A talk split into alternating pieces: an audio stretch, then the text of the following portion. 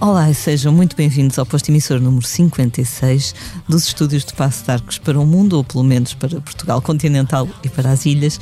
Temos hoje connosco um convidado que ainda não tinha passado pelo nosso podcast.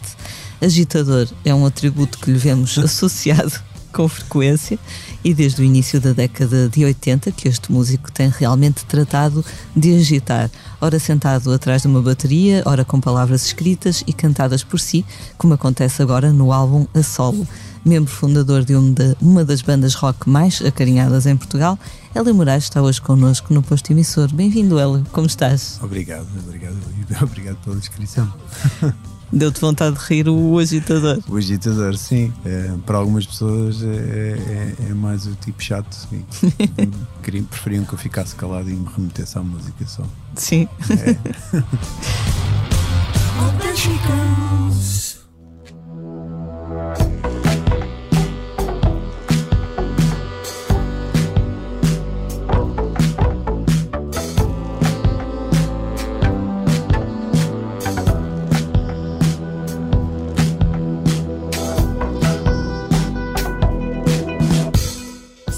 Hélio, agora lanças o teu primeiro disco a solo, hum. Moraes, um disco que já está pronto há bastante tempo. Já. Que a pandemia fez o favor de vir adiante sucessivamente. Sim, sim. Uh, foi fácil gerir essa frustração de teres o trabalho pronto e não o poderes mostrar ao mundo? Não, não foi nada fácil. Uh, por outro lado, trouxe-me outras coisas positivas, que deu-me tempo para, para olhar para ele e para, para me afastar dele a, a dada altura, porque, porque o, a finalização do disco, portanto, eu, eu, eu estive com o Bank uh, no Recife uh, no final de 2019 uh, a alinhar as músicas e depois ele ainda ficou a trabalhar nelas, portanto a mistura final chegou muito próximo da, da data inicial de, da edição, que seria em abril do ano passado. Então estava muito ansioso com tudo, com, com as coisas estarem prontas. Depois, como é um, como é um, um disco a solo, estou eu a tratar das coisas todas sozinho, não é? E então, então tinha muita, muitas questões burocráticas, contratos com, com, com, as participações, essas coisas todas. E então foi uma, foi uma fase com, com bastante ansiedade por isso e porque pá, era a primeira vez que eu me ia mostrar sozinho, sem, sem rede, não é? E então, então essa foi a fase inicial. Depois passei por uma fase de ter que me desligar mesmo do disco. Uh, e, e, depois voltei a aproximar-me do disco e foi fixe, ouvi o disco bastante tempo depois e voltei a gostar muito do disco. E depois comecei a ter que ensaiar as músicas e preparar o ao vivo. Fizemos ainda um concerto ou dois o ano passado. E, e, pronto, ou seja, voltei a fazer as pazes com ele. E agora, agora já não, não tive ansiedade absolutamente alguma. Foi só uma sensação de alívio de finalmente poder, poder editá-lo. Já, é que depois às já, já quase não é que não faça sentido, claro que faz, não é? Mas, mas eu tinha uma intenção muito bem definida para este disco e o que ele significava para mim, e, e então acabei por, por ter que ressignificar e, e, e, sei lá, encontrar um outro ângulo para justificar este ano. E conseguiste? Sim, sim, sim, consegui, acho que sim. Acho que acho que continua, continua a fazer muito sentido, mas precisava mesmo de, de o editar porque, porque já estou a pensar no, no outro, não é? Então acho que também não te consegues uh, dedicar inteiramente a uma outra coisa quando ainda tens uma por acabar. E, e, era, era um bocadinho isso que estava a acontecer. Claro que eu ainda quero uh, tocar muito este disco e, e preciso, de, preciso de, de, de, o trabalhar, não é? Mas, mas também quer passar à frente. Uhum. Uh, há, há bocadinho falavas dessa ideia de, de estar sozinho, não é? Uhum. A apresentar este disco, a defender este disco. Depois de tanto tempo com bandas. Uhum dá um, um friozinho na barriga essa solidão, entre aspas? Dá. Olha, começa logo na, na partilha das músicas. Eu. Eu acho que até 2017 nem sequer tinha mostrado as músicas a ninguém. Depois, em 2017, eu falei com o João Trezo, que é o técnico de Linda Martini, e pedi-lhe para gravar umas demos eh, na sala de Linda. Uh, e então ficou uma pessoa, mais uma pessoa, a conhecer as músicas. Um, mas mesmo assim eu não as mostrei a nenhum companheiro de banda. Um, acho que só as mostrei finalmente a alguém no final de 2018, porque fui regravar baterias e, e teclados no house, então o Fábio e o Macotó dos paus acabaram por, por ouvi-las também. Mas, sei lá, tinha. São pessoas muito próximas, não é? E, e, e acho, acho que às vezes o, o, que eu escrevi para o Press eu acho que continua, continua a fazer muito sentido, que às vezes é mais fácil partilhar intimidade com estranhos. E, e, e, foi isso que eu senti. Não sei, acho que tinha medo. De, sei lá, eu respeito tanto aquelas pessoas, já fiz tanta coisa com elas que também tinha medo da reação, que não fosse positiva, que não gostassem. Sei lá, não. É, é, é Ou que fingissem é gostar sem gostar. Sim, e que eu ia topar, ainda acho que ainda ia ser pior, não é? Porque os conheces bem, sim, não é? Sim, Opa, ou seja, havia todas estas questões à volta de de, de, de me ver confrontado com a opinião de pessoas que me são próximas e que me importa muito. E então, então pronto, não, não os mostrei até bastante tarde no processo. Depois, quando gravei em 2018, aliás, agora estou a pensar, eu acho que o Fábio talvez tenha. Exatamente. O Fábio talvez tenha ouvido logo em 2017, porque depois, quando estávamos a escrever as letras para paus, o, o não sei. Olha, já não sei. Talvez tenha mostrado ao Fábio mais cedo, não, porque o, Mitra de Paus, que é de 2016, foi o disco onde eu escrevi mais letras. Uh, porque até então era quase sempre o Kim, nós dávamos umas ideias, mas, mas era quase sempre o Kim. Eu lembro do Fábio ter ouvido as músicas, exato, deve tê-las deve tê ouvido um bocadinho antes, porque ele me, me, instigou a escrever mais para, para paus. Então foi por isso que foi, foi ele que me deu o boost para, para escrever mais letras para paus. E o Mitra é o, é, o, é o disco em que eu acabei por escrever mais letras. Uhum. E é, portanto, o Fábio, na verdade, é a pessoa. Mas, porque o Fábio, mas o Fábio também tem isso, também me diz na cara se não, se não gostar. é. Apesar desta ser a tua primeira aventura a sol, por assim dizer, uhum. uh, tu nunca foste, estava ontem a pensar nisso quando estava a preparar a entrevista, tu nunca foste o típico baterista que fica lá atrás escondido, calado e não dá entrevistas e não fala, não, é? não. é? Por exemplo, no, no Linda Martini, achas que isso tem a ver com, com a estrutura democrática da banda, por assim dizer? Sim, acho que tem a ver com a estrutura democrática e tem a ver com um, acasos também. Uh, no ao vivo, um, sabe, sabe, o, o, André durante muito tempo acumulou, acumulou um, um trabalho full-time, não é? E então ele sempre se resguardou muito da, da exposição. Um, e por isso eh, acabava por ser também confortável ele não estar necessariamente no centro, no, no palco, e, e, acabávamos por fazer estar, estar os quatro à frente, mas, mas, mas sem, sem lugar algum de destaque. Epá, depois nas entrevistas não é, não é que eu fosse o menos tímido da banda, porque não era. Eu, na verdade, sempre fui muito tímido. Uh, só que eu era o único que ainda estava a estudar, porque eu, eu arrastei o curso durante anos. Uh, e, porque o detestava, basicamente. Qual era o curso? Engenharia Eletrotécnica. E, epá, e então e eu já, já sabia há algum tempo que queria ser músico. Eu, eu, eu lembro-me em 2005, 2006, eu, eu arranjava part-times eh, descartáveis porque eu sabia que depois daí, daí a pouco tempo ia marcar uma tour europeia com, com os Iflucifel na altura e sabia que ia ter que me despedir desse trabalho e depois ia ter que arranjar outro para conciliar com a faculdade e com, e com as bandas.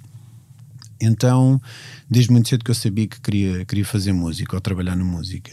E, e então acabava por ser mais fácil eu faltar à faculdade para dar entrevistas do que eles terem que faltar ao trabalho, não é? Então foi, pá, foi uma sucessão de casos e, e acho, e acho que isso depois também me foi libertando um bocado. Claro, depois tu vais, vais deixando de ser uma pessoa tão tímida e, e vai, vais lidando com as coisas, né? mas na verdade o que eu gosto mesmo é de estar sossegado em casa. Tens tido a oportunidade para o fazer agora, agora não é? tenho. Agora, eu no outro dia escrevi qualquer coisa que era: tenho saudades de odiar estar num, num, num concerto cheio de gente. Ok. Enquanto espectador. Enquanto espectador, sim. Sim, sim. Sim. Saudades de pensar porque é que este gajo está a respirar no meu pescoço. Ou, ou pisar-me ou entornar-me cerveja. Pá, que é uma sensação que eu detesto. E, e não é uma coisa, sei lá, picuinhas, não, é, faz-me, é, é feliz mesmo uhum. estar, estar no meio de muitas pessoas. É, acho que não chega a ser uma patologia, não, não é uma fobia que eu tenha, porque, porque é, não, não, não sou, não, nada disso, mas há um desconforto associado, não, não é uma coisa que me agrada muito. E achas que vai ser fácil depois, uh, quando isto acabar, uh, voltarmos a esse, esse modo de vida? Opa, infelizmente eu acho que vai demorar tempo, porque quem era hipocondríaco ficou mais.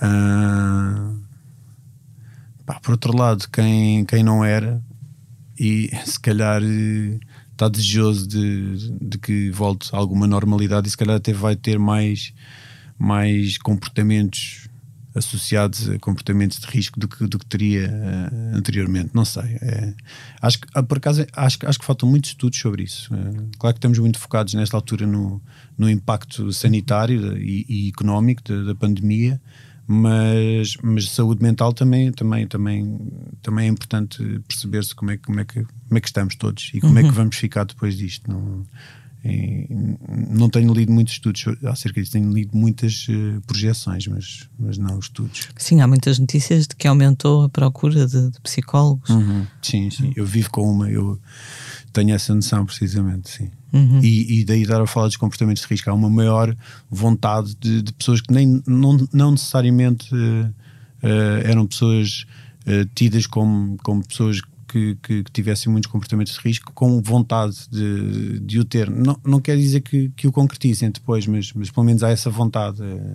Há muita sede de, de se viver, não é? E de, de se ter, ter uma vida próxima daquilo que achavam que era o, seu normal, não é? Então fica Acho que também, mas acho que as pessoas também exacerbam, exacerbam mais uh, vocalmente, não é? Acho que é uma coisa mais da oralidade depois da concretização, mas Sim. não sei. Ao mesmo tempo, a maior procura de, de psicólogos e de ajuda uhum. uh, poderá significar que, que o estigma já não é tão grande, não é? Sim, sim. É pá, isso sim. Sabes que isso é uma coisa que eu lá em casa já, já falei algumas vezes, que é a Leonor é, é ligeiramente mais nova que eu. E, mas é, é, é, seis anos mais nova que eu que ainda faz, ainda faz alguma diferença do, do, ponto de vista das coisas que nós vivemos e como é que as pessoas olhavam para, para determinado assunto. E eu lembro-me da malta da minha idade hum, ter vergonha de ir a um psicólogo, porque para já, porque, porque os pais diziam, mas, mas vais a um psicólogo porque mas estás maluco? Isto é uma realidade completamente distópica para, para, para aquilo que, que as pessoas seis anos mais novas do que eu viveram. Já não é assim para estas pessoas.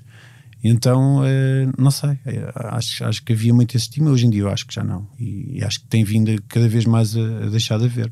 Pá, é, é uma pessoa que te vai ajudar a pôr a cabeça no sítio, basicamente claro. é isso. E, claro e todos sim. precisamos, e na verdade todos deveríamos ir, se queres, uhum. se queres te diga. Voltando um bom bocado atrás, uhum. uh, estávamos a falar de bateria. Uh, quando é que tu começaste a tocar bateria? Foi bateria. muito novinha? Foi com 13 anos, okay. numa igreja. A sério? Yeah. Eu, eu, eu, eu, havia um baterista na igreja, era uma igreja protestante, não era batista como, como a, de, a malta da Flor Caveira, mas era muito próxima. Uh, e era em Massamá, eles, eles eram de Queluz. Um, mas o baterista da igreja não era da zona, o que, o que tocava no culto, não era da zona, e então ele começou-me a dar aulas, deu duas aulas de bateria só, ensinou-me os ritmos básicos para, para podermos tocar aquelas músicas. Havia o, o, ritmo da adoração e havia o ritmo do louvor, basicamente era isto. Okay.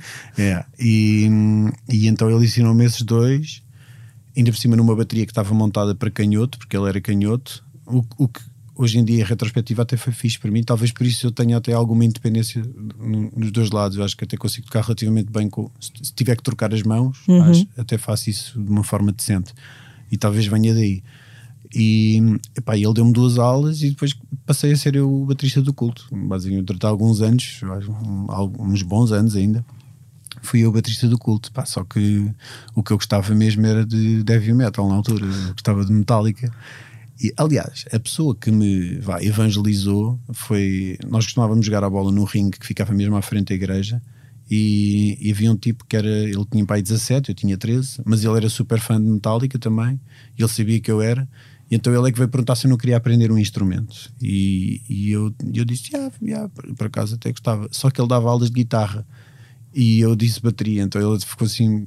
Teve uma micro desilusão comigo mas porque, porque, sei lá, foi ele que me evangelizou de certa forma e depois eu não quis ter aulas com ele, quis ter aulas com outra pessoa, mas foi à conta dele. ou seja, já ouvia, já ouvia Metallica há muito tempo e, e já estava muito mais no heavy metal. Ainda cheguei a fazer um ensaio na igreja e o pastor ficou doido com aquilo. Foi, nunca mais com a tua banda para aqui. Tipo, não, aqui vens tocar só as músicas do culto e da adoração. Mas tu eras religioso ou a tua família era religiosa? Não, não. O meu pai nunca foi muito religioso. A minha mãe acho que tem vindo a ficar mais religiosa com o passar dos anos. Um, mas eu, eu até então era zero religioso. Mas depois fui crente mesmo durante alguns anos. Uhum. Aquilo, aquilo estruturou-me de alguma forma, porque eu vivia sozinho com o meu pai. O meu pai trabalhava por turnos, então aquilo foi. Eu costumo dizer que, mesmo sendo hoje ateu, não é? Que a igreja, me, Deus me salvou a vida, não é? Que não deixa de ser engraçado, não é? Porque não só me, me, ajudou a estruturar naquela altura, que eu vivia sozinho com o meu pai e aquilo era um apoio grande que eu tinha ali, da, da comunidade, como, como me trouxe o instrumento que eu, que eu acabei por usar para, para construir a minha vida, construir a minha voz também e, e fazer uma coisa que me, que me faz feliz. Então, sim, Deus, eu sei que pode parecer estranho, mas sendo ateu, mas Deus salvou uma vida, basicamente foi isso. Não, é interessante, às vezes esquecemos essa, essa parte da função uhum. social e de comunidade que sim, a igreja sim. também pode ter, não é? Pá, importantíssimo mesmo. Tenho muito a agradecer por isso. E, e, tenho pena de não ter fé, sinceramente. Eu, eu acho um privilégio ter fé. Eu, eu sou aquele ateu que nunca vai tentar uh, contrariar a fé de quem quer que seja, porque eu acho que é, pá, é uma benção, realmente, tu teres fé. Porque as pessoas precisam de acreditar em alguma coisa e o não ter fé, pronto, acaba por, eu acabei por, por redirecionar a minha fé, não é? Se calhar eh, redirecionei-a mais para mim, no sentido, ok, eu, eu, sou capaz de fazer as coisas, por mais que haja adversidades, vamos lá, vamos tentar e não sei o quê. Mas, mas acho super fixe quem tenha fé e acho é, é mantê-la, porque, porque traz esperança, de facto. Já te devem ter perguntado isto muitas vezes, mas quem são os teus bateristas favoritos? Os meus bateristas favoritos. Olha, um deles tive o privilégio de tocar com ele, uh, que foi o Chris Common, que era o baterista dos Disarms Are Snakes. E ele, um, a mãe dele vive em Portugal há muito tempo, porque o padrasto trabalha na NATO. Uh, ele, ele, ele, é, ele é americano, é? E, mas ele acabou por vir, vir viver para Lisboa, para Lisboa, para, para Carcavelos, há alguns anos, teve dois anos, acho eu.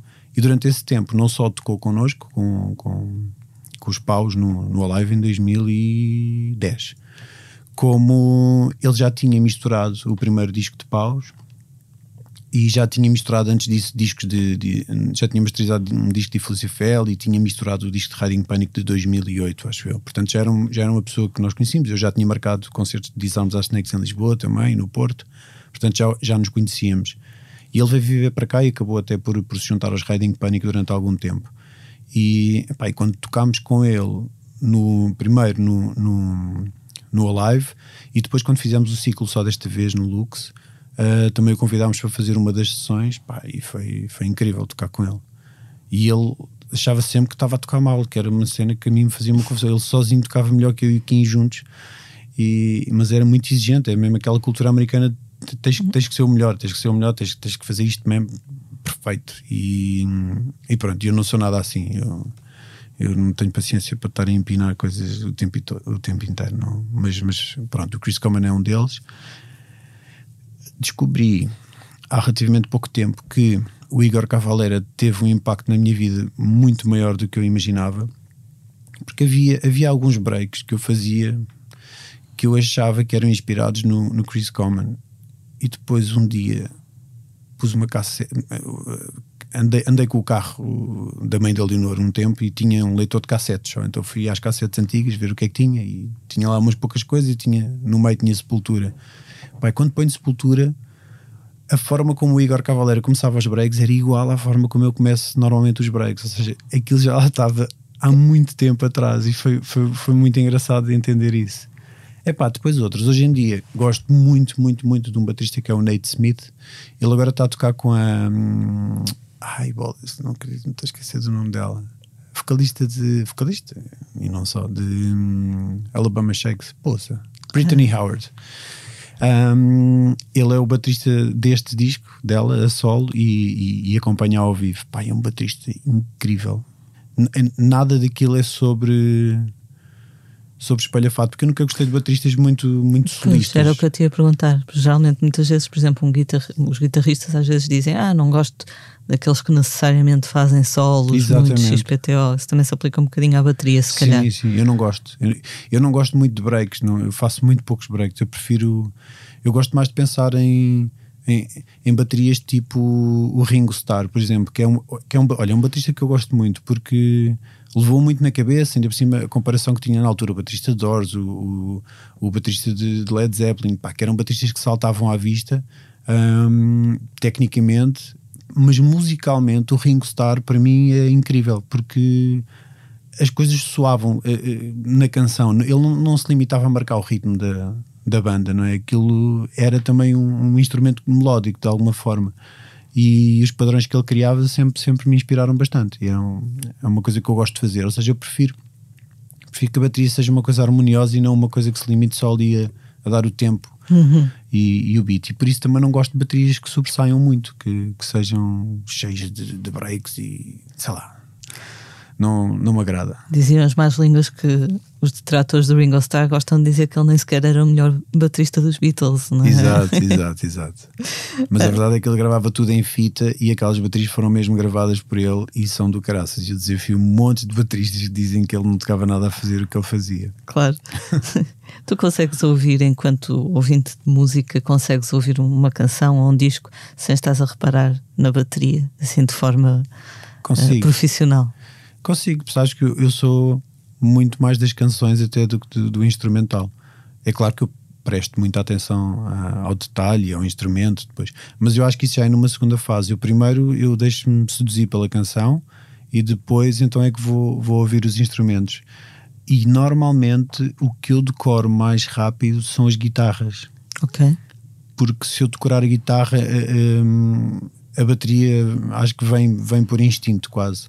E então, sei lá, eu lembro a primeira banda que eu tive com, com, com o Rui, o filho da mãe, que foi. Pá, tivemos essa banda desde 94 até 98, mais ou menos eu ainda hoje me lembro das guitarras todas dele e ele não se lembra das guitarras. A sério? É, então, pá, não sei, eu, eu sempre decorei as guitarras porque sabendo as guitarras eu também conseguia fazer baterias mais, mais que encaixassem melhor na música, eu acho. Uhum. Neste disco, um, partiste do piano, uhum. que era um instrumento que tu nem, nem dominavas, não, não é? Não, e não domino ainda, mas...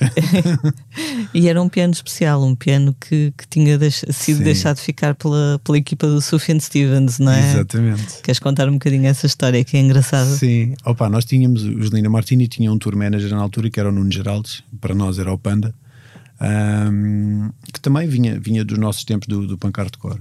E ele emigrou durante uma temporada para a República Checa, onde trabalhava numa empresa que era a Fluff Wheels, que eles basicamente alugavam carrinhas com backline e, e, e faziam, prestavam serviços de tour managing também. E ele, acabou, ele foi tour manager de, dos Grizzly Bear até, até à tour antes do Veca Times, né?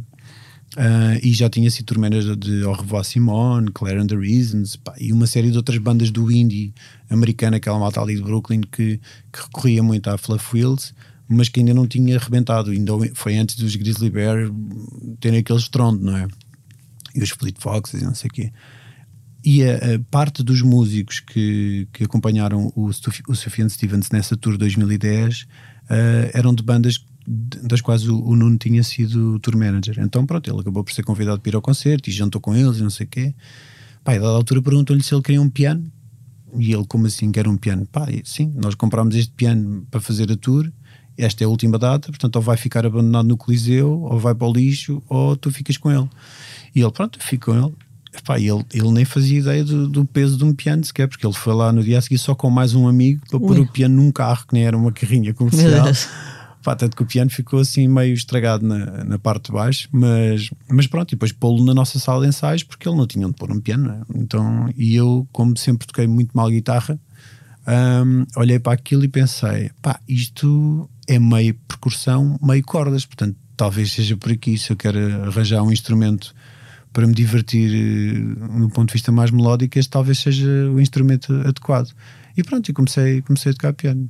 Mas depois, como eu, nunca, eu não sou, nunca fui de tirar músicas dos outros, nunca fui de sacar músicas de bandas e não sei o quê. Talvez não tivesse essa, essa coisa da guitarra e tocar nos intervalos atrás do polivalente, não é?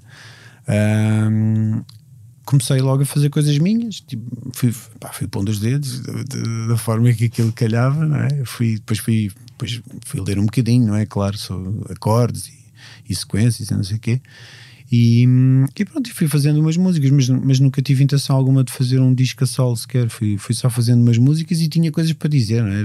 E, e, e há sempre desgostos amorosos para se falar de, em músicas, e, acho que foi isso que me moveu. Foi, ok, olha, isto é fixe, dá para fazer umas coisas, umas estruturas básicas e dá para cantar por cima. E então fui fazendo assim umas músicas sem, sem grande pretensão. Ah, só que depois chegou ali uma altura que já tinha muita coisa e pensava também, nem que seja para deitar para o lixo, vou gravar isto, nem que seja para chegar à conclusão que, que não é fixe e que vou mandar fora. E pronto, foi assim um bocadinho o início do processo. Uhum. E cantas, não é? Neste disco, uhum. as palavras que tu próprio escreveste. Uhum. Qual é a tua relação com, com a tua voz cantada? É bizarra ainda hoje. As pessoas, quando ouvem, estranham. Então, quando ouviram Não Sou Pablo Nada Muda, estranharam muito. Pá, isso foi um feedback que eu tive porque apesar de eu cantar em paus, normalmente em paus até só mais eu e o Kim cantamos, mas, mas há uma mistura das vozes, não é? E, por exemplo, o, o timbre do Kim é muito mais distintivo do que o meu, que é mais, mais, mais abafado, mais fechado. Então as pessoas não estavam nada habituadas a ouvir a minha voz cantada.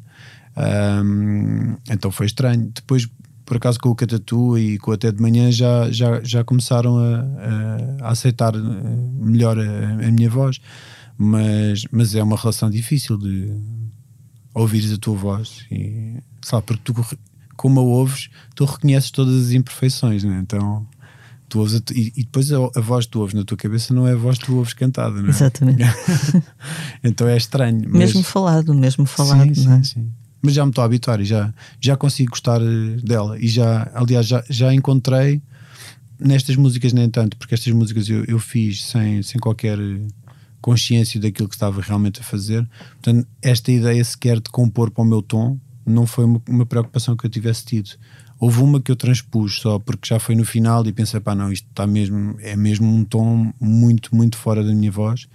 E então essa acabei por transpor, mas normalmente eu não, não, não fazia isso Agora faço, hoje em dia as coisas novas tenho estado a fazer já é diferente. É muito mais fácil, muito mais fácil cantar as, as músicas novas do que, do que foi aprender a cantar estas, porque pá, não tinha essa consciência de fazer música para o meu tom. Uhum.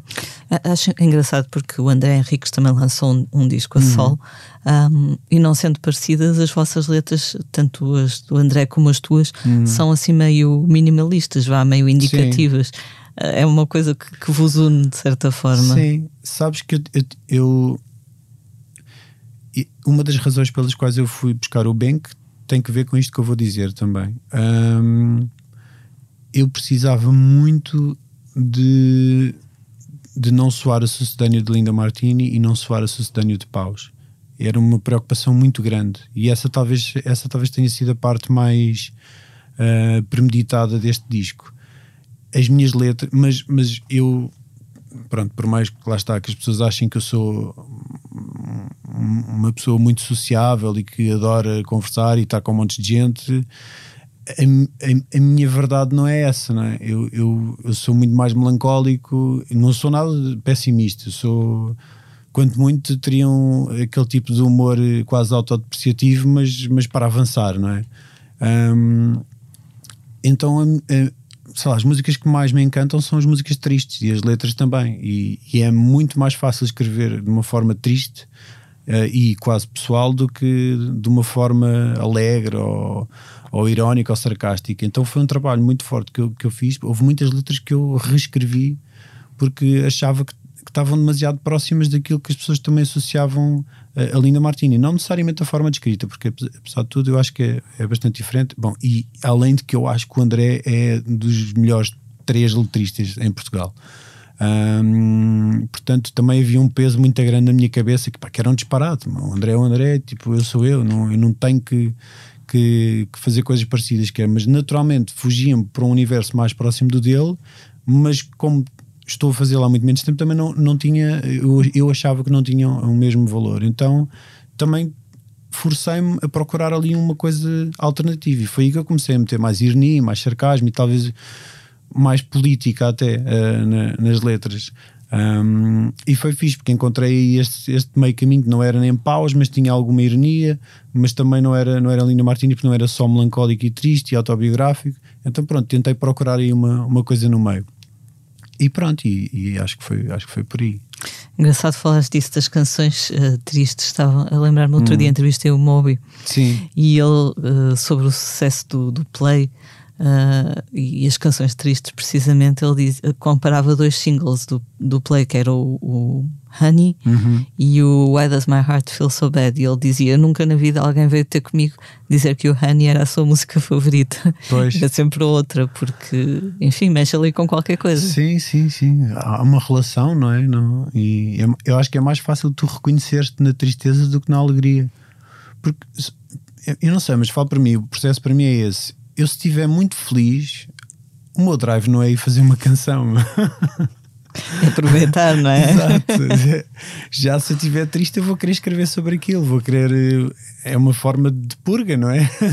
Deitar para fora aquilo e, e, e, assumir, porque eu acho que é importante assumir a tristeza também, é? porque quando se foge da tristeza, eu acho que não se resolve nada, não é? Então acho que é mais danoso não uh, camuflar-se a tristeza com alegria.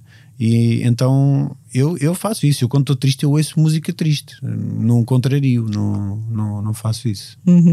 No, no começo do vídeo do, do single Até de Manhã, uh, tu colocas aquela frase do clichê do ridículo de violência psicológica nas relações amorosas. Uhum. É algo que tu vês acontecer muito à tua volta. Pá, felizmente, eu acho que vivo numa certa bolha e as pessoas que me são muito mais próximas, não mas vejo muito à volta ainda assim. Uh, e, e, vejo na forma como as pessoas uh, se posicionam publicamente, não é? Porque esta coisa das redes sociais trouxe muita coisa boa, mas também trouxe muita coisa má. Mas essa letra até começou mais como um, um, um exercício sobre. sobre. Bom, na verdade, a, a, a música começou com, com, com, a parte do rapaz, né? que, que é que é inspirada, esta história é inspirada num, num, em duas pessoas, uh, minhas amigas, um, que era um bocado esta coisa, tipo, já estavam juntos há imenso tempo, uh, mas ele ainda, ah, mas ela não é minha namorada, não sei quem, não, tipo, não, não. E ela a mesma coisa também, porque depois ela responde à letra, não é? Tipo, eu também não não estou aqui para te cozer as meias, nem, nem fazer o pequeno almoço, nem nada dessas coisas. Ou seja, ali uma. Parece que Medo. Esta, masculin... mas que é uma coisa da masculinidade tóxica também, que é uma, parece que é uma demonstração de poder uh, tu dizeres, não, mas eu não estou aqui, atenção, isto não é uma coisa séria, isto vamos lá manter aqui uma certa distância, não sei o que, não sei o que mais, que é um disparate para mim. Né? Eu, eu não acredito nesse tipo de, de jogos, né? Neste, nestas coisas do amor. Uh, acho que as pessoas têm que falar com o coração e não, e não com passos calculados, não é? Mas, mas há muito esta coisa, porque parece que é uma demonstração de, de, de força, não é? Marcar-se esta posição. E depois ele é surpreendido porque ela responde à letra. Eh, é? E, só que depois, na verdade, no refrão eles querem estar juntos. É? Então é um disparate pegado, aquilo tudo. Quer dizer, eles já estão juntos, na verdade. É medo, não é? No é, fundo, é, também. É, parte do medo, muitas vezes, sim, sim. da pessoa se dar ou. É isso. Só que às vezes, depois, as estratégias que as pessoas encontram para marcar essa posição de força passam por. Uh, denegrir a imagem das outras pessoas, a imagem das outras pessoas perante a, a, pessoa que está a agredir, não é? Isso, isso acaba por ser muito errado. Tu acabas por, por, por essa defensividade que tu tens, acabas por correr o risco de, de, de causar um dano grande na outra pessoa, porque tendes a encontrar pontos fracos na outra pessoa, a mencioná-los, não é? Tipo, sei lá, é, acho um disparate pegado, mas não, não acho que o Romeu e Julieta já foram, mas esse amor difícil tem, tem que acabar, não? as coisas não são assim. Não?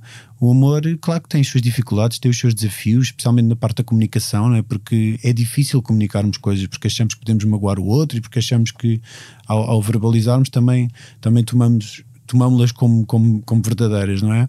Mas, mas o, o amor para mim não é isto, não é, não é uma coisa tóxica, não, não, não me faz sentido nenhum. Não é um combate, não é? Não, não é um combate, exato, quer dizer, não.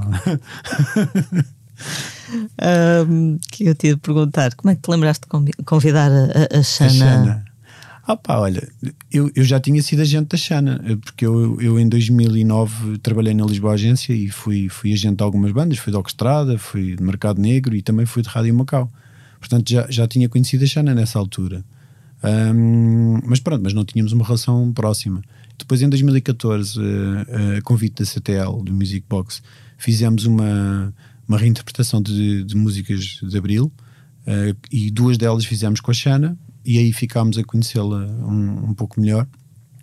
E pronto, e a partir daí já pontualmente acabávamos por nos comunicar. Uh, pá, e quando estávamos a, a falar, eu, eu, precisava, lá está, precisava de uma voz forte, e quando eu digo forte não era necessariamente de timbre, podia ser, podia ser por aí, que até é, uh, mas também que, que, para mim representasse alguém que eu admirasse imenso e alguém que eu olhasse como uma pessoa que sempre fez as coisas com consciência do seu papel e com, e com empoderamento. E então, e então pá, surgiu o nome da Xana na, na, no brainstorming que estávamos a fazer entre a agência e a editora, e, e pá, eu, claro que sim, não, nem, nem consigo imaginar já outra pessoa.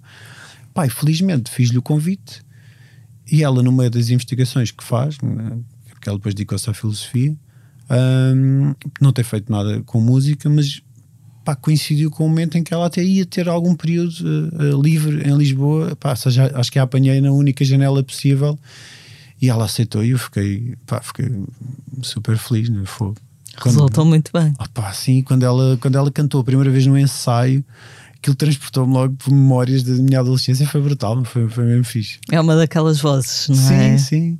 É, é, é, a forma como, como ela diz as palavras, tu, tu mesmo que, que distorcêssemos o, o, o, tom dela, sim, sim, sim. Tu, tu percebias pela dicção. Sem dúvida. Uh, durante este confinamento interminável, os Linda Martini lançaram dois singles. Uhum. Uh, como é que uma banda se mantém unida e hum. a trabalhar nestas circunstâncias? É pá, é uma boa questão. Mas nós, na verdade, já tínhamos feito uma residência antes, pré-pandemia, muito, muito próximo da pandemia, uh, em que tínhamos, uh, tínhamos definido bastantes estruturas de músicas. Um, então fizemos isso e depois, na verdade, não, não voltámos a pegar em nada até setembro, porque, pá, porque houve o confinamento e depois também o André estava com o disco dele, eu também estava a trabalhar no meu, o Geraldo também estava, a Cláudia também estava a trabalhar no projeto dela, a Azanha, com, com, com o filho da mãe. Ou seja, acabámos, como já tínhamos um, um, grupo de canções muito grande e eh, bem estruturado, Uh, também permitimos-nos a, a, descansar um, um, bocadinho de Lina Martini, até porque não, não íamos poder fazer concertos praticamente, portanto foi, foi uma boa altura. E porque nós nunca parámos, não é?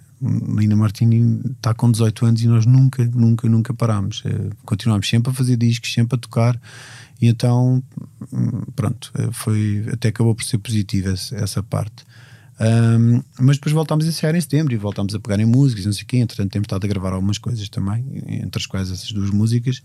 Um, mas é fácil encontrar tempo, quando há vontade é, é fácil, não é?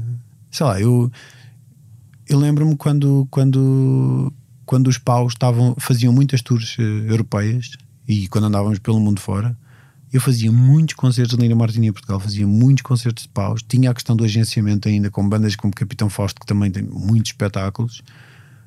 e eu conseguia fazer, portanto, claro. não que, é o distanciamento que, não, que, vos vai impedir. Não, dá para fazer. E falamos muito diariamente. Ah, temos o grupo do WhatsApp todos os dias de carradas e carradas de mensagens, não é? Nós estivemos sempre em contacto este tempo todo. 18 anos, dizes tu, Lina Martini. Exato. Eu lembro-me de vocês irem, eh, quando eu ainda trabalhava no, no no, uhum. no edifício da Rádio Comercial, lembro-me de vocês irem lá. Numa entrevista deviam ter 12 anos, penso. Por aí. Fogo, já foi uma vida. Já podemos tirar a carta de condução. Ainda tenho o, o singlezinho com. Aquele EP. É, é um, está gravado num CDR com a vossa letra. Ei, depois mando-te uma foto. Fixe, muito. Tu, ou tu ou vocês, mas pronto, hum. tu, quando, quando começaste a banda, uh, tu sentiste que havia alguma coisa diferente uh, que, que, que, talvez fosse uma banda que viesse a falar mais às pessoas do Não. que eventualmente outros projetos teus? Não, e olha que nós começámos a cantar em português por uh, sugestão do, do André e do Sérgio, que estava na banda ainda na altura. eu e a Cláudia talvez fôssemos os mais céticos em relação a isso, porque Não sei, porque aquele tipo de som, nós na altura fazíamos uma coisa mais próxima do pós-rock, não é? E as bandas, as poucas bandas que cantavam naquele estilo também o faziam em inglês. Uh, tanto que ainda, ainda houve uma versão da lição de voo e do Amor Combate em inglês. Um, só que depois, quando decidimos usar o sample do Zé Mário Branco, aí o pessoal começou a pensar: pá, se estamos a usar um sample em português, por que não cantar também em português?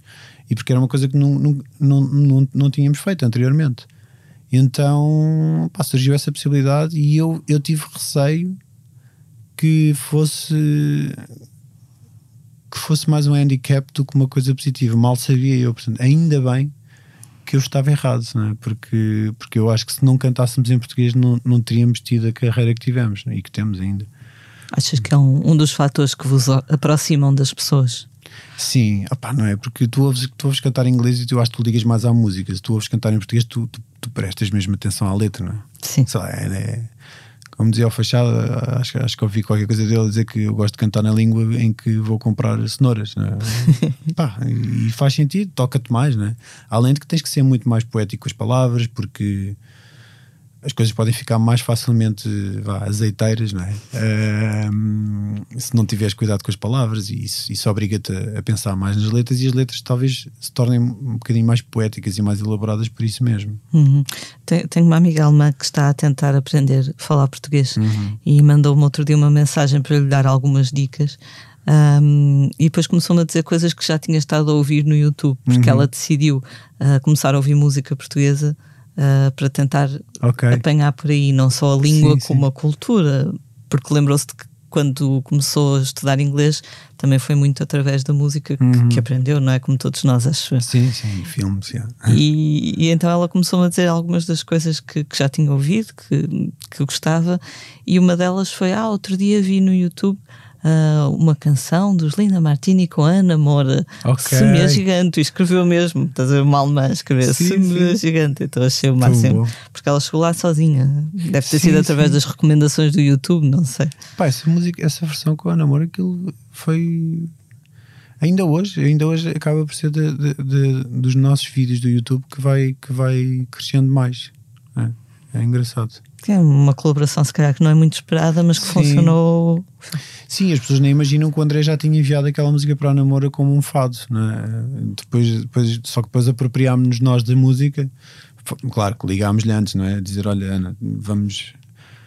Como tu também não estás ainda a gravar disco e não sabes quando é que vai acontecer, não sei o quê, e nós no, no último ensaio tocámos-la e aquilo fez-nos fez -nos todo o sentido, e então pronto, e acabámos por usar a música, mas, mas ela foi enviada para a Ana inicialmente. Sim. Que engraçado. Hélio, tu és um cidadão muito atento às questões de inclusividade, nomeadamente de género. Em que ponto é que achas que estamos nessa, nessa luta em Portugal? Acho que estamos entrincheirados, para, para dizer a verdade. Acho que acho que estamos num ponto em que e eu percebo, eu acho, eu acho que neste momento a maior responsabilidade talvez seja dos aliados. Uh, e porquê? As pessoas que são constantemente alvo de violência não têm de facto a obrigação de, de, ensinar os outros. Não têm, porque a, sua vida já é, já é violência atrás de violência diariamente, não é? E, e por outro lado, o diálogo com, com, com, com o outro extremo é, é, é, de todo impossível, porque, porque são, são pessoas que estão, estão em campos muito, muito opostos. Uh, e por isso eu acho que nós devíamos ter mais responsabilidade enquanto cidadãos atentos a isso e que não fazem parte das pessoas que sofrem essas violências, mas, mas, mas que estão conscientes delas. Acho que têm um papel muito importante. Não é, mas depois há, aqui, há que ter isto em atenção, que é, é muito fácil depois cair-se em tomar o lugar de fala. Uma coisa é seres aliado de, um, de, um, de uma determinada causa, e fazeres tudo ao teu alcance para dar voz. Mas é isso mesmo, é dar voz, não é tomar voz, porque depois também é muito fácil. Vejo muita gente a capitalizar sobre causas que não são as suas, sobre, sobre causas das quais deveriam ser aliados e não portas-estandartes, não é? É muito fácil, eu percebo, eu percebo o apelo, é muito fácil cair nessa, nessa tentação. Mas, mas acho que há um papel muito forte de pedagogia das pessoas que são aliadas, as pessoas que estão conscientes destas coisas e que não, e que não, são, não são alvo de violência de, destas coisas, não é? Portanto, acho que, acho que esse talvez seja o caminho neste momento, porque eu sinto que está mesmo tudo muito extremado. E é tentar entender. eu estou a dizer isto e para mim é difícil, não é? Para mim é difícil entender uma pessoa racista, uma pessoa misógina, uma pessoa hum, hum, transfóbica, não é? Que é, é muito complicado para mim entender isso, porque em último reduto estamos a falar de pessoas que são como são e que não devem explicação a ninguém e que ninguém tem, tem nada a ver com a forma como eu me expresso e, e, as pessoas com quem eu me dou, as pessoas que eu amo, ninguém tem nada a ver com isso. Mas há muitas pessoas que estão no extremo oposto que acham que têm esse direito. Uh, e é difícil chegar até elas, mas, mas talvez seja precisamente pelos aliados. Não, não sei, mas, mas, mas é, um, é uma coisa em que eu penso muito e, e, e que me custa bastante e, e, e, penso muito precisamente por isso também, porque não quero, não quero de forma alguma tomar, tomar lugar de fala, porque uhum. é, é, é, fácil cair nessa tentação. Portanto, falaste como se tu próprio estivesse a ser alvo da mesma discriminação que uma mulher ou que um homossexual. Exatamente, não, não, não podes fazer isso, não, não, não podes mesmo. Acho que uma coisa é amplificar, outra coisa é, é tomar. Protagonizar, lugar. não é? Exatamente, uhum. exatamente. Mas essa polarização de que falas eh, atualmente está presente em muitos setores da Sim. sociedade portuguesa, não é? Sim, na política, tudo, não é? Quer dizer, não, eu acho que isto é uma coisa de, das redes, não é? Porque depois parece que uh, estamos numa, numa fase em que é importante ter-se uma equipa, como se, como se o mais importante fosse fazer parte de uma equipa e não de um, de um, de um, de um organismo uh, como um todo, não é? Uh, sei lá, é, por exemplo, eu, eu, eu, eu, eu falo para mim, eu, eu, eu lembro-me de uma época, e às vezes ainda me ocorre isso, em que não me cabia na cabeça ter amigos de direita. Eu sou de esquerda, sou claramente de esquerda. Não sou PC, não sou Bloco, não, não, não, não sou não sou afiliado a nenhum partido porque discordo, discordo de muitas coisas e, de, e da forma como, como os partidos se organizam, mas, mas sou ob, obviamente de esquerda. E, e fazia-me confusão a ideia de ter amigos de direita, que é um disparate. Quer, quer dizer, se nós olharmos para a nossa história, tu tinhas os, os irmãos Portas, não é? Não, não podiam estar em, em sítios mais opostos e davam-se bem, não é? Pá, a política é só uma coisa em que tu acreditas, não tem necessariamente que tu não és inimigo, tu discordas, mas discordar não é ser, não é ser inimigo, não é? E, e eu acho que as pessoas não se ouvem e esta polarização faz com que haja menos diálogo quando há é uma gritaria, não é um diálogo, não é? É, é cada um a defender a sua equipa. Epá, e de repente parece que não, não, não há nada de construtivo que se possa fazer porque as pessoas não estão interessadas em, em, em, em dialogar, em ouvir o outro, não estão interessadas em entender porque é que o outro pensa daquela maneira, estão só interessadas em, em ter razão e em, em, em, em que a sua, a sua ideologia vá avante. Mesmo que às vezes para isso tenha que acontecer uma desgraça, não é? Acontece Sim. uma desgraça e a pessoa parece que fica contente porque isso prova que ela Exato. tinha tido razão. É perverso, é, é, é, perverso. Mas são tempos muito, muito difíceis, pá. Eu, sei lá, mesmo esta relação com, com, com, com a escalada de, de, de, um.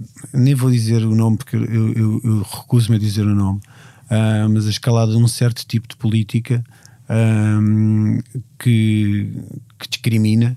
Um, eu, eu, tenho muitas dúvidas sobre como lidar com isso. Uh, eu devo ignorar, eu devo mencionar o que é que é mais danoso, não é? O, o que é que é mais danoso para nós, para, para, para, para a democracia, não é? Uh, se ignoras, corres o risco daquilo se infiltrar cada vez mais por todo o lado. Se falas demasiado, estás a, dar, estás a dar auditório. Como é que se lida com isto? Né? Eu não, não, não sei, ainda, ainda não sei muito bem como lidar com isto. Eu tenho, eu tenho optado por ignorar, tenho, tenho optado por falar sem mencionar diretamente, não é? Um, mas não sei se é suficiente e não sei se, se é o mais correto também. Pá, é, é, é uma das minhas maiores preocupações neste momento: é como é que se lida com isto preciso ter algum estômago também. Uh, que há, há, uns episódios o, tivemos o Manuel Cruz uhum. um, e ele diz que, que, foi para um, não sei se seria um fórum, não sei se foi no Facebook, tentar dialogar com. É pá, não dá. e não. acho que conseguiu chegar à fala com uma pessoa que, segundo ele, foi a única pessoa que não o insultou. Pois e que no final que não chegaram a nenhum acordo, quer dizer, não, uhum. não concordavam em nada, mas que pelo menos outra pessoa disse: Ok, ficas com a tua e eu fico com a minha. E que foi o, o melhor que ele conseguiu. Sim, foi que alguém, sim, não, sim. uma pessoa daquelas todas, não o insultasse. Mas é preciso ter algum é. arcabouço para. Eu, eu antes tinha mais paciência para isso. Eu, eu às vezes, quando havia uh, essas trocas uh, via Facebook, normalmente, eu depois eu chamava a pessoa uh, por mensagem privada e tentava, tentava entender melhor. E isso deu resultado muitas vezes. Pá, mas eu confesso que já não tenho, já não tenho tanto tempo para isso. então também e também já não e, e, e, também às vezes me custa eu estava a dizer ainda há pouco que cabe se calhar aos aliados às pessoas que entendem uh, uh, o, o, que é preciso uh, ser vocal e que é preciso ser pedagógico cabe a essas pessoas também explicar às outras que estão que estão mais mais extremadas mas mas eu eu neste momento também já não já não estou a conseguir fazer isso muito bem porque já sei lá, quando tu vês uma coisa já fica muito difícil tu, tu olhares para o lado, não é? E então custa-me um bocadito já, e já não faço tantas vezes isso. Pontualmente ainda faço, mas, mas isto era para chegar onde? Eu queria, queria te contar uma história qualquer sobre isto. Do Manuel Cruz, estavas a falar do Manuel Cruz, chamar as pessoas, chamar tal, as tal, pessoas tal, para, para tentar dialogar, pois. chegar ali a um acordo. É, esqueci onde é que ia. Sim, hoje em dia é frequentemente bloquear pessoas, é frequente bloquear pessoas, sim. Eu dou uma oportunidade de diálogo Uh, se continuam só na, na, na estupidez, eu, eu, bloqueio e pronto, e acabou. Não? Sim, ele disse isso, mas acho que na véspera também tinha saído do Instagram depois de uma troca de galhardetes com alguém nesse sentido. Sim, portanto... sim, sim. Pá, pois. A pessoa tenta. A pessoa tenta, mas uh, não é fácil. Não, é nada fácil.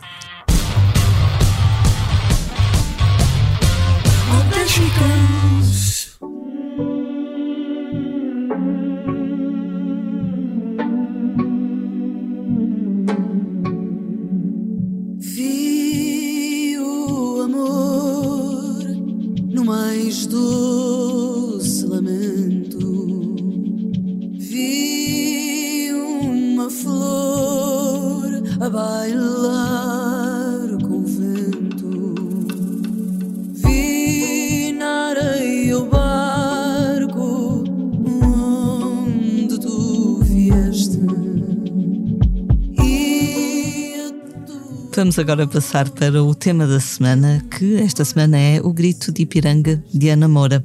Aos 41 anos, uma das fadistas mais bem-sucedidas da sua geração prepara-se para lançar um single novo, chama-se Andorinhas e sai no dia 30 de abril. Uhum. Mas a grande novidade é mesmo o facto de Ana Moura se separar nesta fase nova da sua carreira da editora que a representava, a Universal, uhum. e da agência de espetáculos Sons em Trânsito.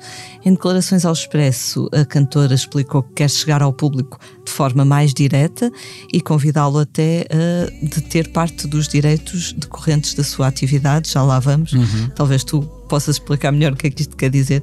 A namora procura também sentir-se o mais livre possível e explorar caminhos multiculturais na sua música. Disse ela: quando temos sucesso, querem à força engavetar-nos, e isso pode ser uma prisão. Uh, ela gostava de integrar sons do folclore tradicional, como o malhão. Uh, penso que, que, que, o pai dela é, é de Amarante, uhum. ou música angolana, a, a sua mãe é, é angolana, Exato. no seu novo trabalho.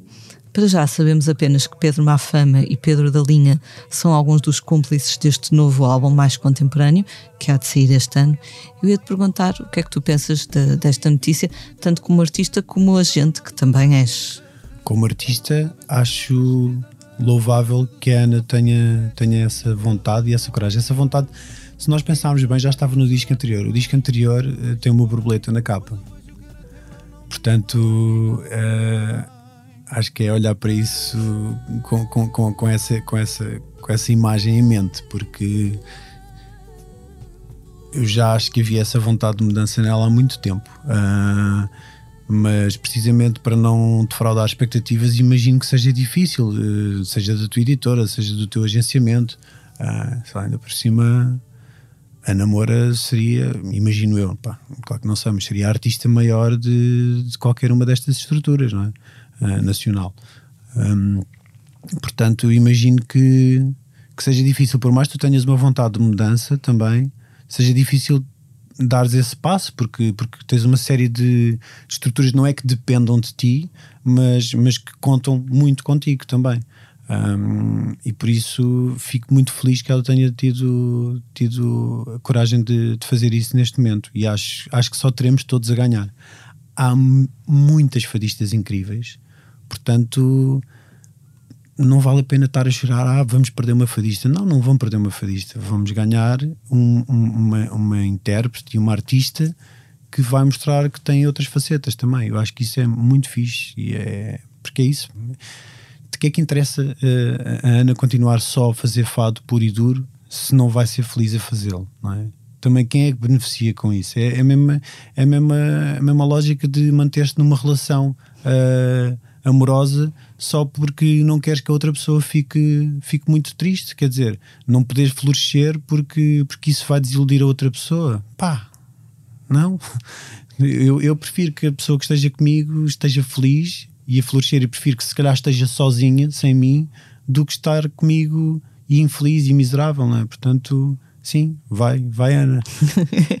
Como diria o Dr. Sting, if you love somebody, set them free. Exato, é? exato. Pá, quanto às agências, à agência, à estrutura, ambas as estruturas têm outros artistas muito grandes e, e que seguramente seguramente continuarão a, a, a ajudá-los a, a manter-se com a, com a pertinência e com, com a importância que têm. Portanto, claro que ninguém gostaria de perder uma namora do seu catálogo ou da sua agência, mas, mas pá, são coisas que acontecem e acho, acho que também nenhum deles ficará uh, se sentirá órfão da Ana nesse sentido. Claro que terão, terão muita pena não, não contar com ela, mas, mas acho que também poderão ter uma oportunidade de ficar felizes por ela, por ela estar a, trilhar o seu caminho e, e sentir-se feliz com isso.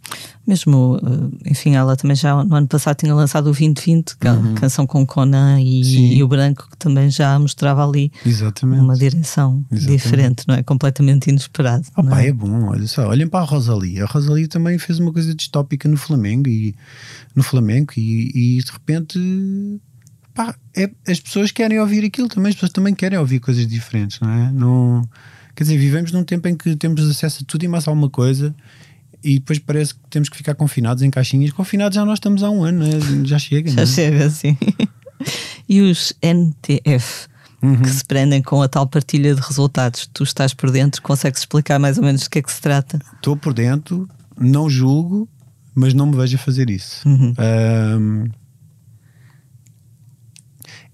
isso eu acho que acaba por ser um aproximar uh, da música e no caso dos músicos uh, a um mercado que já existia, uma forma de mercado que já existia nas artes plásticas, não é? Porque o valor de uma obra, de, de um quadro, não é? É uma coisa difícil de, de, se explicar, não é? Não é uma coisa muito palpável, não é? Vale o que vale, uh, seja por especulação, seja, seja, sei lá, é não é uma questão de conseguires um, um, músico vende bilhetes para o seu espetáculo e, e quantos mais bilhetes vende, mais, mais sobe o seu cachê, porque a sua capacidade de arrastar mais pessoas é maior, portanto há ali uma um, há ali elementos mais palpáveis para tu entenderes o valor de um artista na música.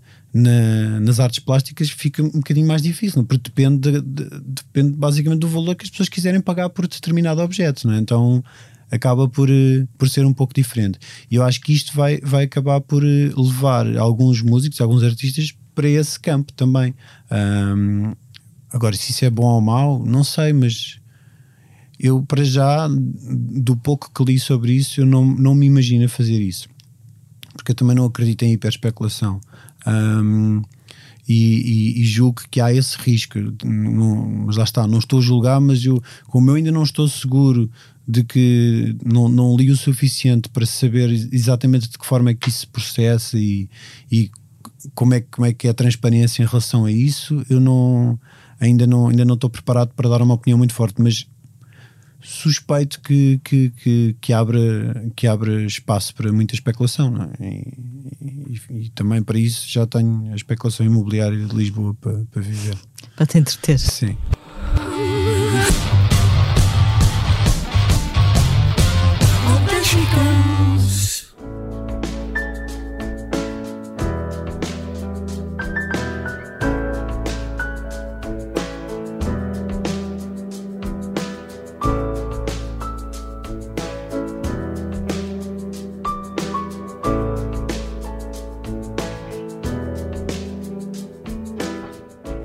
Vamos agora passar para a rubrica do que andamos a fazer na redação ou em teletrabalho. Agora é mais o caso. Há poucos dias eu entrevistei o Moby. Uh, no final de maio, ele vai lançar um documentário com o curioso título de Moby Doc. Ok. Este Moby Dick. E também um disco lançado pela uh, Deutsche Grammophon. Imagina, okay. gravado portanto, com uma orquestra, a Orquestra de Budapeste, já em 2018. Um, neste, neste disco, ao vivo, por acaso está, está bem engraçado. Uh, ele tem a participação de cantores como Mark Lanigan, uhum. Jim James, dos My Morning Jacket, ou Gregory Porter, entre muitos outros. Tem ali umas versões uh, diferentes para os seus êxitos, mas bastante elegantes. Não, não é assim uma coisa demasiado uhum. formal, por assim dizer. No entanto, a conversa por telefone acabou por andar mais à volta do documentário, onde ele recorda de forma onírica, com às vezes recurso a bonequinhos e animais. Uhum. Não é assim uma coisa. Não é muito convencional, digamos assim. Até parece só o David Lynch uhum. e tudo, portanto, isso já te dá uma ideia do que é que se passa okay. ali.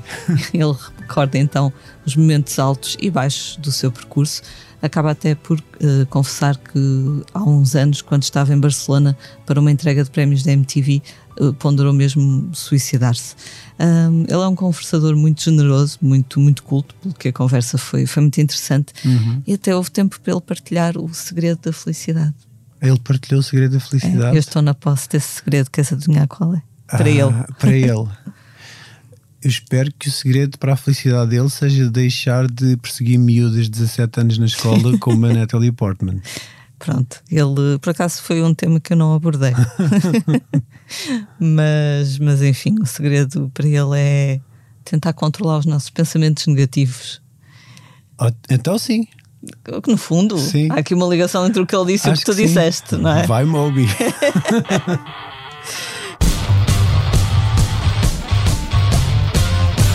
Agora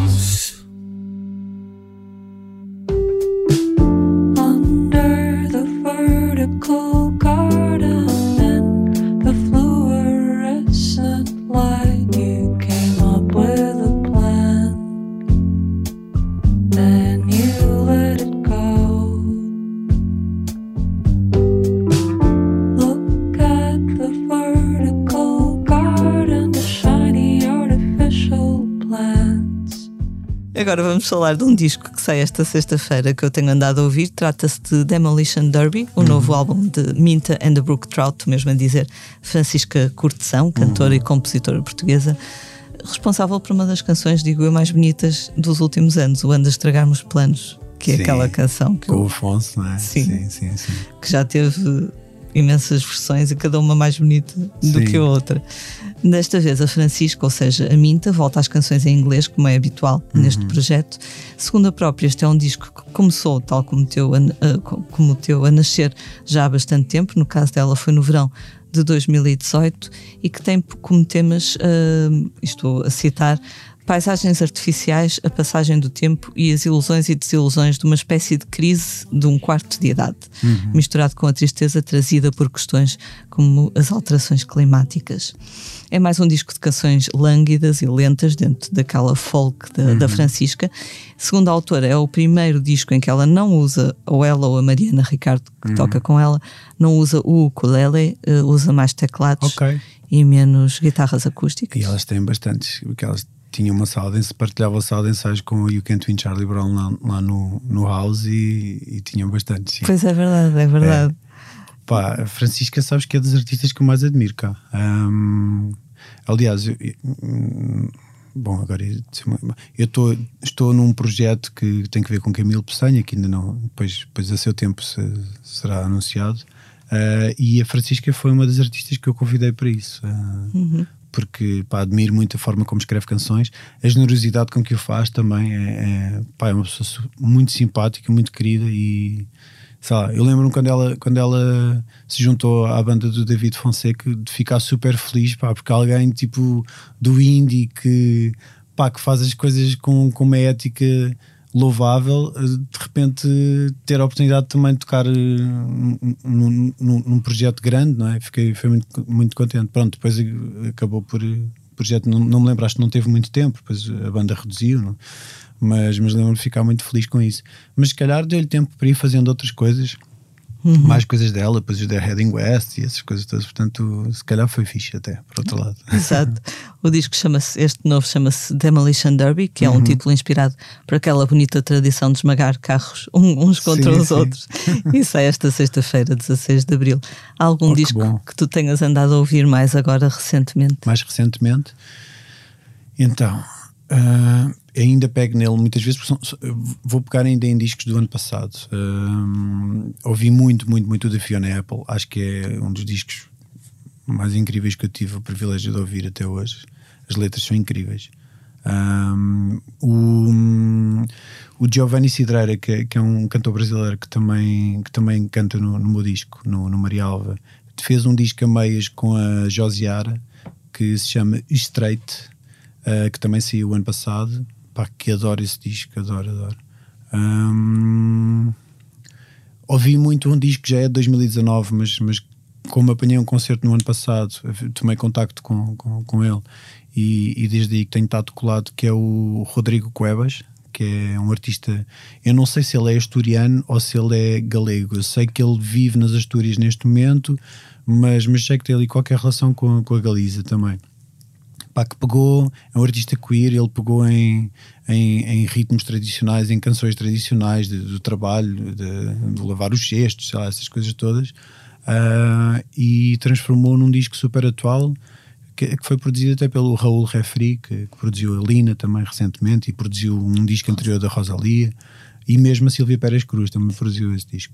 Curiosamente, este é o único disco do Raul Refri uh, que ele produziu que eu gosto mesmo a sério. Okay. No, no, caso das outras artistas, eu gosto mais dos discos a seguir, que não são com ele. Um, mas pronto, mas este eu acho que ele acertou na mousse para mim. Um, por isso, yeah, tenho, ouvi muito esses três discos. Pá, tenho ouvido agora recentemente o EP da Maria Reis, uhum. que, o, que o Panda Bear produziu, está muito fixe também. Uh, tenho ouvido o Bochechas do, do Chinaski, que, que, se juntou recentemente ao House, então tenho estado a ouvir muito esse disco também. Uh, e o que é mais? Eu sou a pior pessoa do mundo com listas, sabes? Não, já disseste vários. Já? Ficas contente já sim, com estes? Sim, sim. ok, é. Tu costumas pegar assim em vários discos e andar a ouvir em, em repeat? Sim, eu quando adoro um disco eu ouço até à exaustão, até, até ter que me afastar dele depois de um tempo. Chegas àquela altura em que pensas isso às vezes acontece, eu vou enjoar, eu vou deixar de ouvir Exato. tanto porque eu tenho medo de enjoar. Mas depois é fixe, porque imagina, tu, há uma música que tu ouves muito porque adoras aquela música e depois depois penso, pá, já estou farto desta, vou ouvir outra. E depois começas a ouvir muito a outra e pensas, não, esta que é a minha música preferida. Então, Porquê é que eu não gostava desta? yeah, é bem fixe essa sensação, eu gosto. Yeah.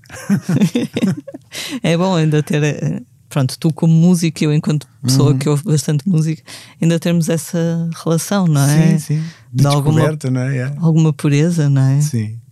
Ah, olha, tenho ouvido muito um disco do Whitney porque a Leonor adora uma das músicas do disco e então, então comprou o vinil e, e pronto, e como comprou o vinil, tentado ouvi-lo muito, então acabo por ouvi-lo bastante. Ok, bom.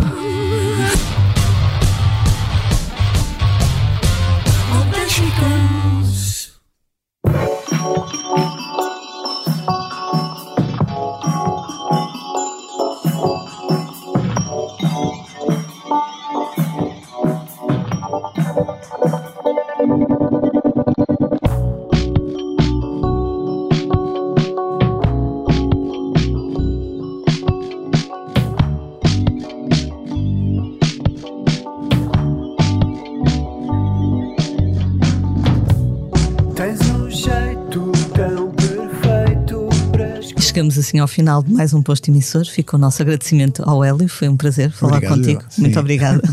Eu sou a Lia Pereira. Os temas de abertura e conclusão são de autoria de Legendary Tigerman e a edição multimédia esteve a cargo de João Luís Amorim. Como é hábito, vamos finalizar com uma leitura. Uh, Hélio, que nos vais ler? Então, uh, o poema que escolhi faz parte de uma música de Luigi Luna uh, e chama-se Iodo mais Naufrágil. Me arde o sal, me arde o sal, me espalha o sal, me espelha o mar, me acolhe o mar, me abraça o mar, me afaga o mar, me afoga o mar, me afunda o mar, me afunda dor, funda de nau, funda turva escura dura, funda dura tumba escura, corta o vento, cala a chuva, o horizonte é todo sal, é todo longe, é todo mágoa, é todo roubo colonial. Não há cura, morto tomba, dom esconde a pele escura, é gungum bom de voar, e evadir a turba alva aos tubarões e aos porões de alto mergulhar. E naufrágio, e naufrágil, frágil, frágil. O mágico da diáspora, desembrar terra-chão. Mas se eu já fui trovão que nada desfez, eu sei ser trovão que nada desfaz. Nem a solidão, nem a capataz, nem estupro corretivo contra sapatão os complexos de contenção, hospício é a mesma coisa que presídio, que é a mesma coisa que escola, que é a mesma coisa que prisão, que é a mesma coisa de hospício, que é a mesma coisa que as políticas uterinas de extermínio de um povo que não é reconhecido como civilização. Mas eu sei ser trovão, e se eu sei ser trovão que nada desfez, eu vou ser trovão que nada desfaz. Nem a solidão, nem o capataz, nem estupro, corretivo contra sapatão, a loucura da solidão capataz queimará, queimarem. A herança das minhas ancestrais arrastarem Cláudia pelo camburão, caveirão, 111 tiros contra cinco corpos, 111 corpos mortos na prisão. Eu sei ser trovão que nada desfaz, eu já fui trovão. E se eu, fui, se eu já fui trovão, eu sei ser trovão. Eu sei ser trovão que nada desfaz, epá, rei, eu, ya, eu sei ser trovão e nada me desfaz.